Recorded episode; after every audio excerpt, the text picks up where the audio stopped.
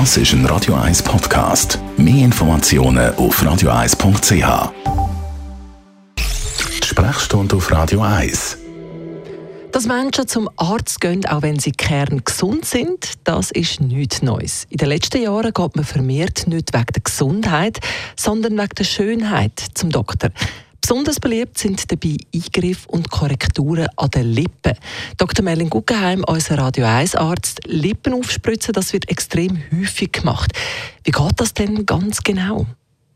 Das Produkt, das man dazu verwendet, ist Hyaluronsäure. Das ist eigentlich eine Reproduktion von unserem Bindegewebe, respektive der Grundsubstanz, wo unser Bindegewebe besteht. Und das kann man vernetzen. Also die Moleküle haben mehr oder weniger äh, Ärmel, die ineinander greifen. Und je weniger Ärmel sie haben, je weniger vernetzt dass die Hyaluronsäure ist, desto weicher ist sie. Und in der Lippe braucht man klassisch so ein weiches Produkt.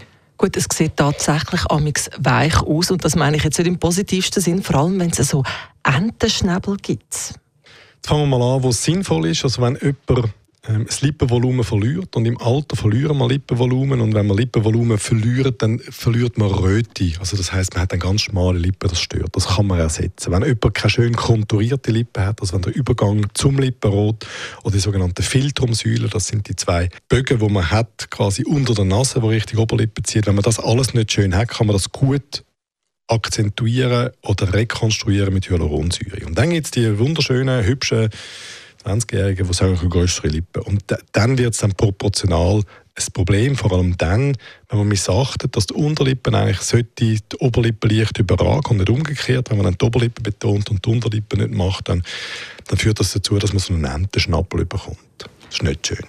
Nein, es ist nicht schön, da sind sich, glaube ich, die meisten einig, außer die Trägerin oder der Träger selber, die finden das ja offenbar nicht.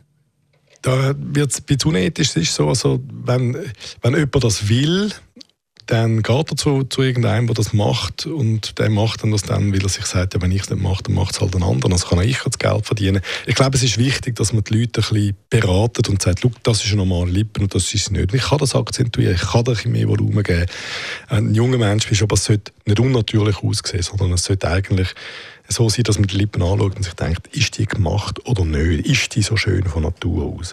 Das ist ideal. Im Moment, wo es auf einen Kilometer gemacht aussieht, ist das schwierig. Aufgespritzte Lippen bedeutet nicht automatisch Schlauchbootlippen. Man kann das positiv gestalten, wenn man nicht ganz beratungsresistent ist. Das war unser Radio 1 Arzt, der Dr. Merlin Guggenheim.